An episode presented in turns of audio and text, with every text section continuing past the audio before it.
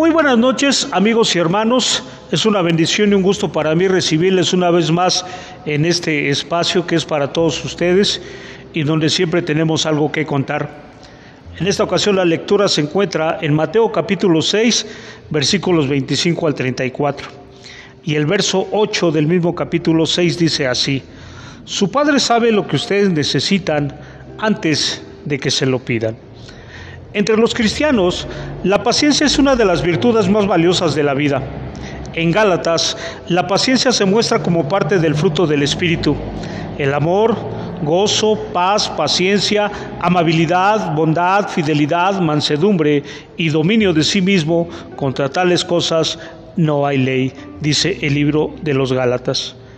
¿Cómo aprender a tener paciencia en estos tiempos tan difíciles y complejos que nos ha tocado vivir? La inseguridad, las grandes interrogantes, los grandes afanes de la vida continuamente intentan asfixiarnos. Amigos y hermanos, cosa difícil esto de tener paciencia, de saber esperar. Sin embargo, debemos aceptar que cada cosa lleva su tiempo. Debemos practicar la aceptación y aprender a disfrutar del día a día sin pensar en aquello que esperamos. Olvidémonos de los y si sí funciona y si no funciona. Debemos procurar pensar de forma más racional y por sobre todas las cosas debemos aprender a esperar y a esperar en el Señor. ¿Tiene paciencia?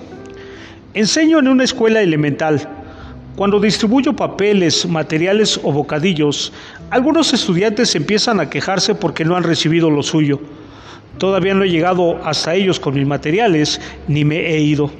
Saben que les entregaré sus materiales o bocadillos, pero deben esperar. A menudo les pregunto a mis estudiantes, ¿pueden tener paciencia conmigo? En mi salón hay más de 20 estudiantes y solo una persona entregando materiales. Le entrego a cada estudiante lo que él o ella necesita, de modo que todos mis estudiantes tengan la oportunidad de trabajar bien.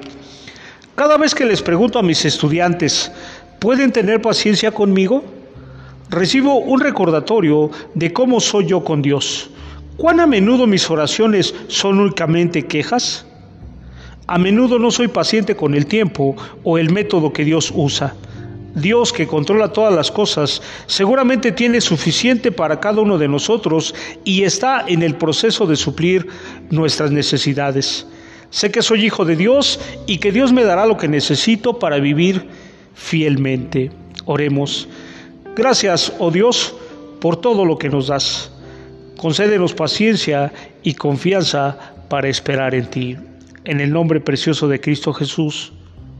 Amén. El pensamiento para esta ocasión dice así, según confiamos en Dios más plenamente, nos preocupamos menos. Según confiamos en Dios más plenamente, nos preocupamos menos. Amigos y hermanos, me despido de ustedes agradeciéndoles sus palabras, sus oraciones, su ayuda a la hora de compartir este audio con otros.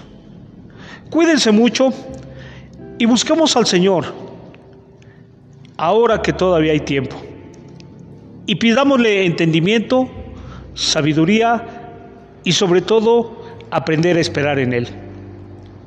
Nuevamente les recuerdo que estoy a sus órdenes, que el Señor les bendiga, muy buenas noches y gracias.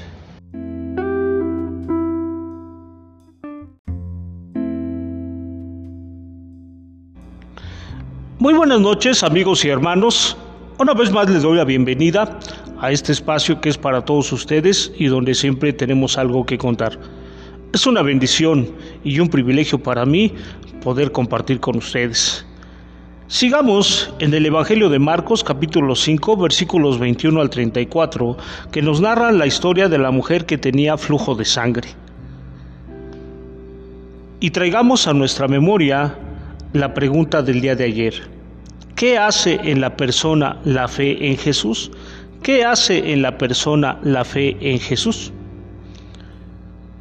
Los versos 25 y 26 dicen, pero una mujer que desde hacía 12 años padecía flujo de sangre y había sufrido mucho de muchos médicos y gastado todo lo que tenía y nada había aprovechado. Antes le iba peor. La fe en Jesús enciende una esperanza. ¿Por qué? Porque ella había sufrido mucho de muchos médicos. Desde el punto de vista médico, esta mujer estaba desahuciada, pero nadie tenía la cortesía de decírselo. Quizás muchos de ellos solo experimentaban en ella, levantando falsas esperanzas. Quizás los tratamientos habían sido drásticos, pero sin resultados positivos. ¿Cuántas personas no vagan por el mundo en busca de ayuda para su alma cansada y lo único que reciben son desengaños, religiones falsas, hombres queriendo ser Dios, pero lo que los hombres no pueden hacer, Dios lo puede hacer. Vamos a otro porqué. Gastado todo lo que tenía. Probablemente esta mujer había tenido dinero alguna vez, pero ahora está pobre y enferma. Lo ha gastado todo y no ha encontrado la salud. Ha probado de todo, desde el medicamento más sofisticado y caro hasta el remedio más casero y común. Esto ilustra perfectamente que los remedios humanos son ineficientes contra las enfermedades espirituales. Ahora no solo era tensión física, sino también tensión financiera.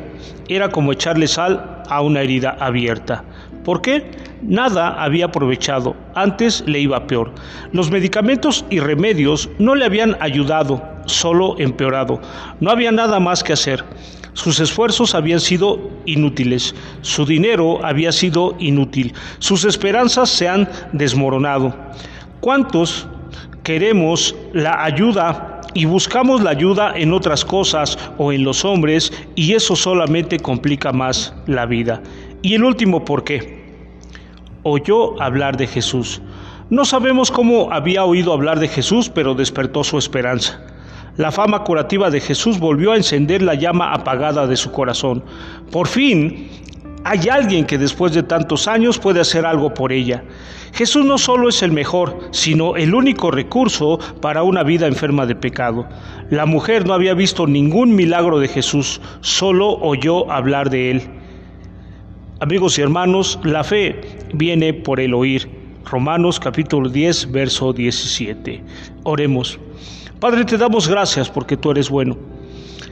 Te damos gracias porque tú conoces hasta lo más íntimo de nuestro corazón y tú conoces nuestros padecimientos, nuestras interrogantes y sufrimientos. Ayúdanos, Señor. Danos entendimiento y sabiduría para hacer las cosas como tú quieres que las hagamos. En el nombre precioso de Cristo Jesús. Amén. Me despido de ustedes quedando a sus órdenes.